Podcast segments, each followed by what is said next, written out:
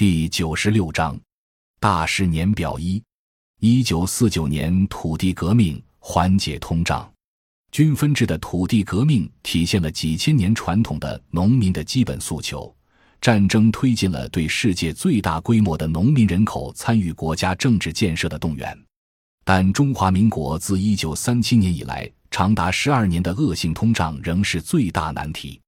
恰是同期全国恢复了传统的小农村设置。让占总人口百分之八十八的农民对城市资本经济去依附，才缓解了百年中国都得面对的饥饿和通胀两大困扰。但均分制土改遗留的问题是，乡土中国分散且兼业化的亿万小农与城市发展工业化急需的资本原始积累形成对立矛盾。一九五零年朝鲜战争爆发，中国得到苏联援助和军事工业投资。朝鲜北方完成土改，而南方对抗土改，激化其国内矛盾，引发朝鲜半岛战争，遂使中国出兵参战和纳入苏联地缘战略体系，也使中国城市工业摆脱危机，进入战时经济，并且带来第一次苏联外资，催生了中国以军事工业为主的国家工业化。但中国人那时候还不懂外资势必转化为国家主权负债和政府赤字危机由此一般后发国家势必堕入发展陷阱的基本规律。二战以后，西方最大的变化在于从列强分争改为双寡头垄断的对抗格局，从此。世界进入美苏两个超级大国地缘控制和麦卡锡主义加剧的冷战竞争，导致二战后美苏分别开展验证式产业资本输出：一、苏联援助中国和东欧的工业项目，与美国援助西欧和日本的战后复兴计划，在形式上如出一辙。一九五一年，国家号召两千万农民进城支援工业化建设，一五计划开始编制。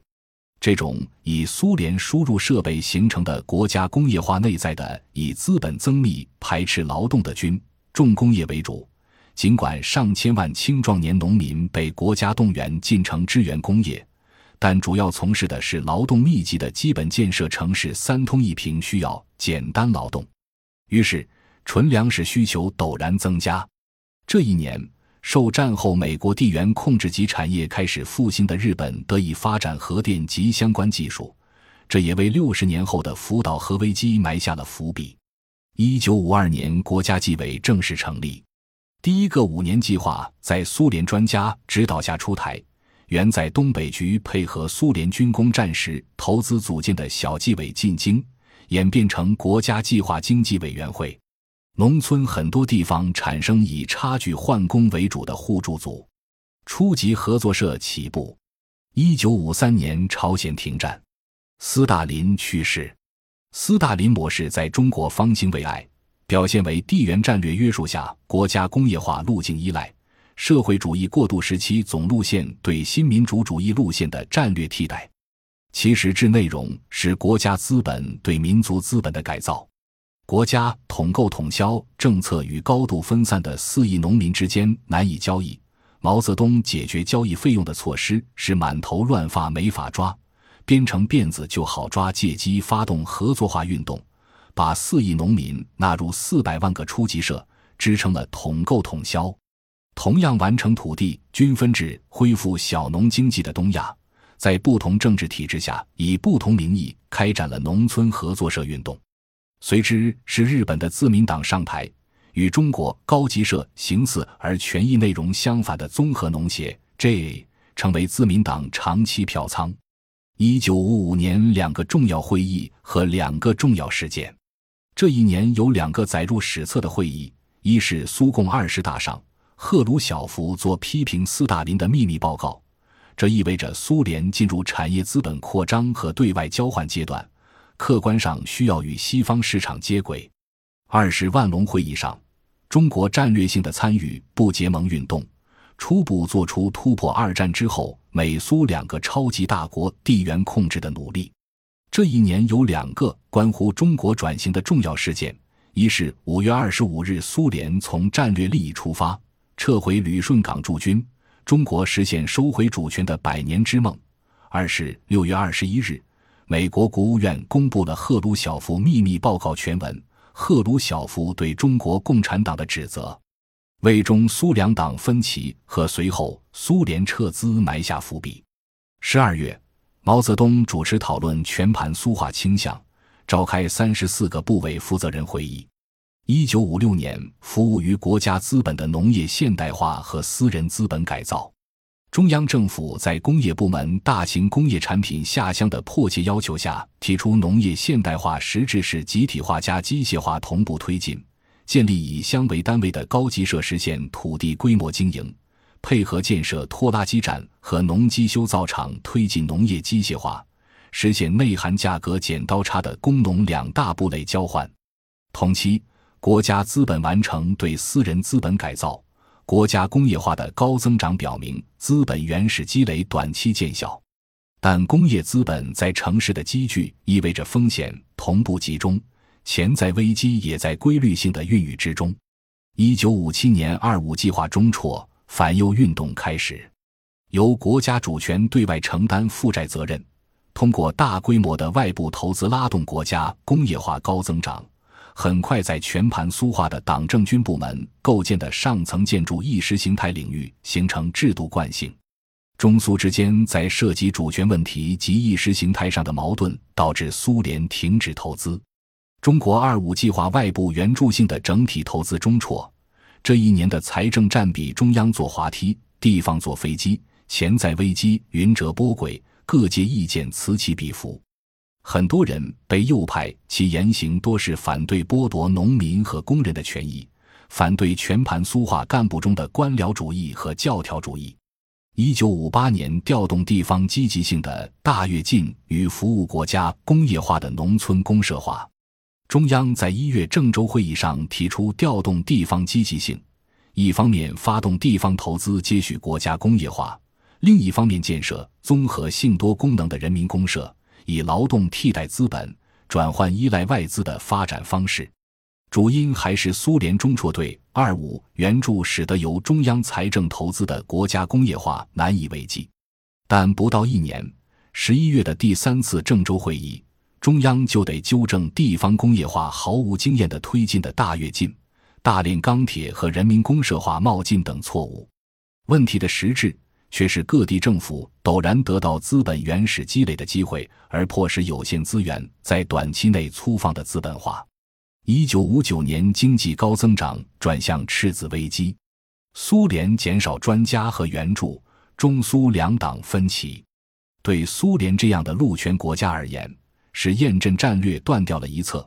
不能像美国那样完成对西欧、日本的验证式产业转移，实现地缘战略控制。由此埋下三十年后败于美国的伏笔，对中国而言，则标志着危机的爆发。建国后第一次外资带动的工业化突然发生，资本趋零，使国家财政竭泽而渔维持资本密集型工业化投资，赤字危机代价出现。一九六零年，第一次城市资本危机代价向三农转嫁，本源于二十世纪五十年代先民族资本。后国家资本的两种原始积累代价造成的第一次危机大爆发，各级地方政府加快工业化，形成财政巨额赤字的累积，反过来导致投资拉动性的集中于大城市的国家资本主义工业化难以为继。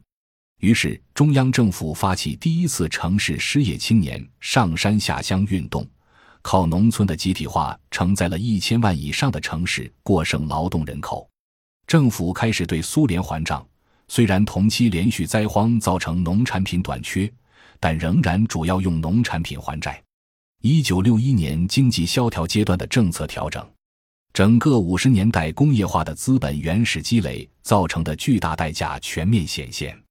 虽然还没有超越意识形态化的对危机和萧条的反思，但却已经有了政府遭遇危机的对应性的调整措施。在中央七千人大会上的争论。为克服三年自然灾害的困难提出的“三自一包”——自留地、自由市场、自负盈亏、包产到户，以及各地救灾急需统筹等情况，迫使中央上收部分财政权。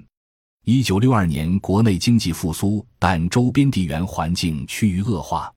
中央政府财政收权和农村部分恢复小农村设置的政策调整见效，经济出现复苏迹象。但同期，中国遭遇两个超级大国地缘控制下的全面封锁。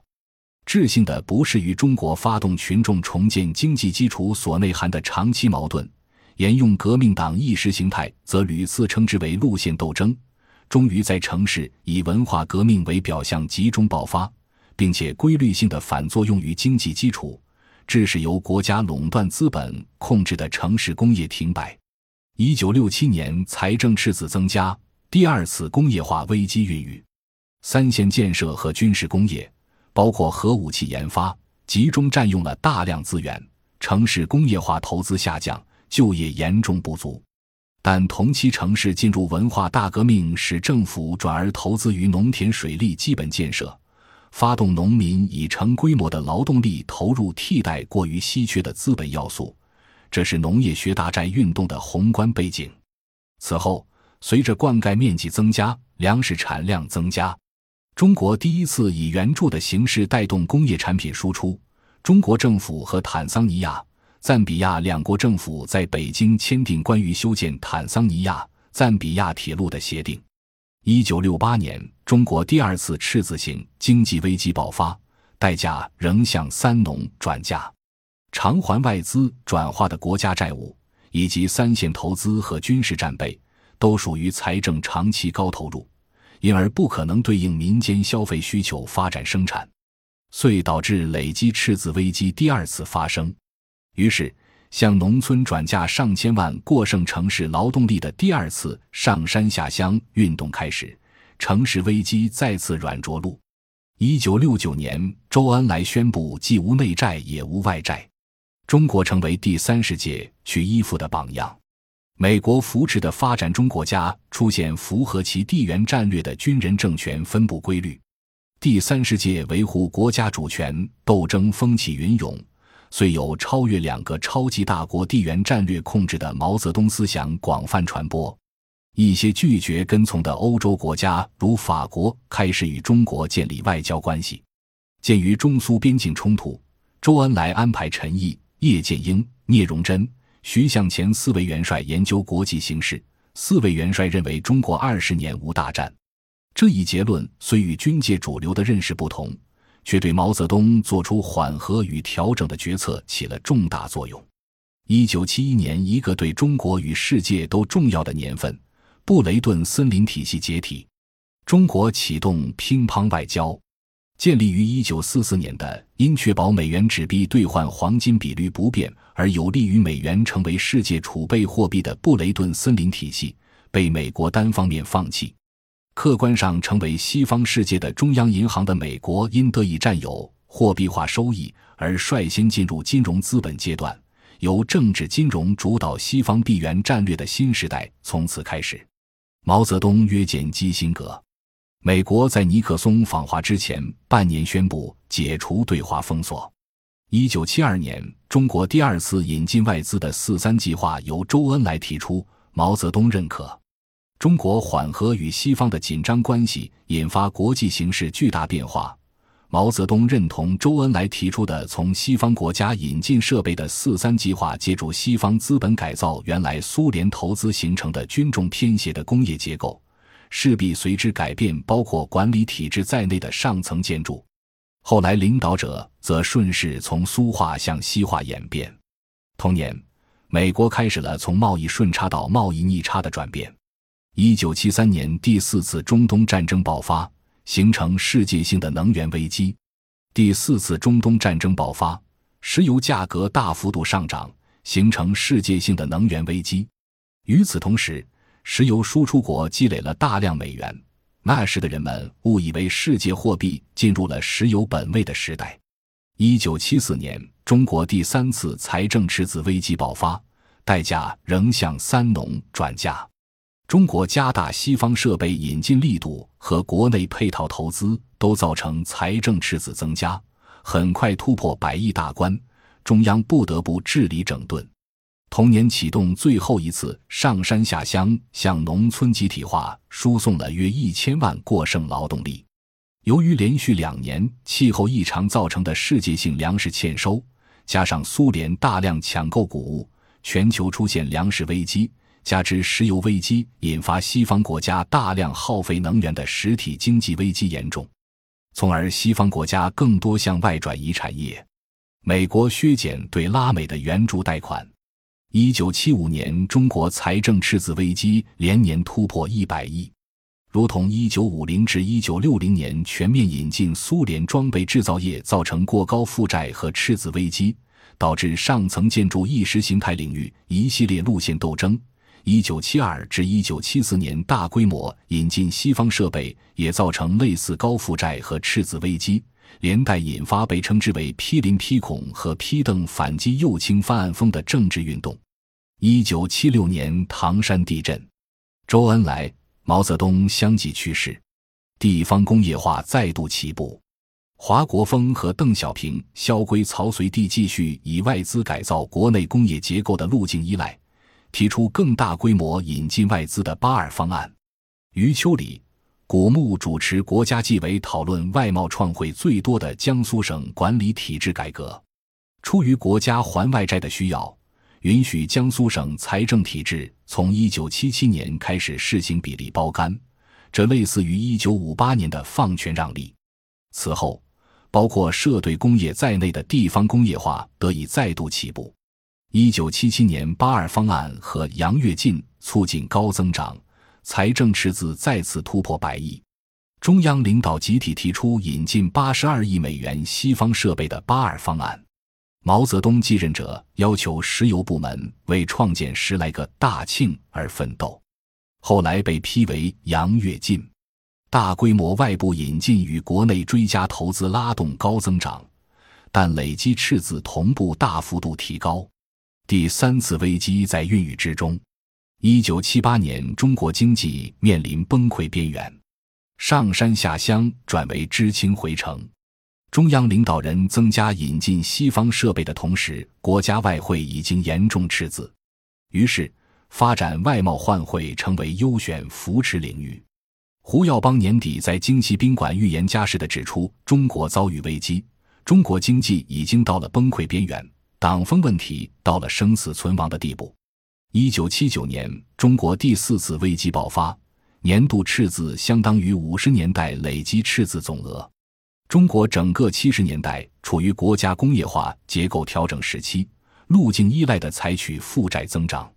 本年所形成的年度财政赤字接近二百亿。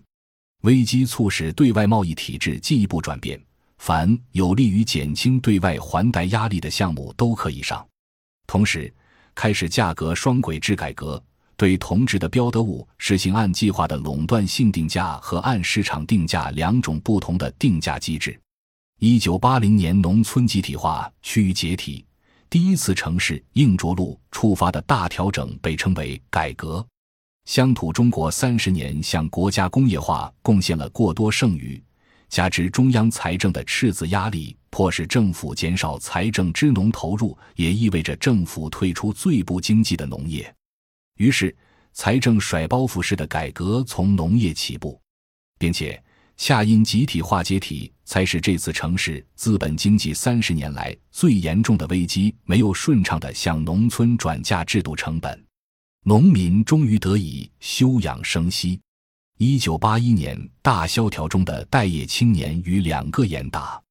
城市资本危机硬着陆，在城市、企业关停并转，引发大规模失业，约四千万被称为待业青年的过剩劳动力滞留城市，社会治安随之严峻。政府发起两个严打运动，严厉打击刑事犯罪和经济犯罪。中美关系进入蜜月期。英美联手推进金融自由化，西方产业资本阶段的传统地缘战略向金融资本阶段的地缘战略转变。一九八二年，中国改革，财政甩包袱与农村大包干。中央政府在财政严重赤字压力下，出台一系列体现财政甩包袱的改革政策。一方面是城市企业拨改贷、立改税，另一方面。第一个中共中央国务院一号文件允许家庭承包，与一九五零年土改类似，再次按人口分地到户。此后连续五个一号文件，其中三十多个可以可以也可以，允许允许也允许属于典型的国家资本允许小农经济回归传统的让步政策，其实是把农业生产力基本要素还给农户和村社。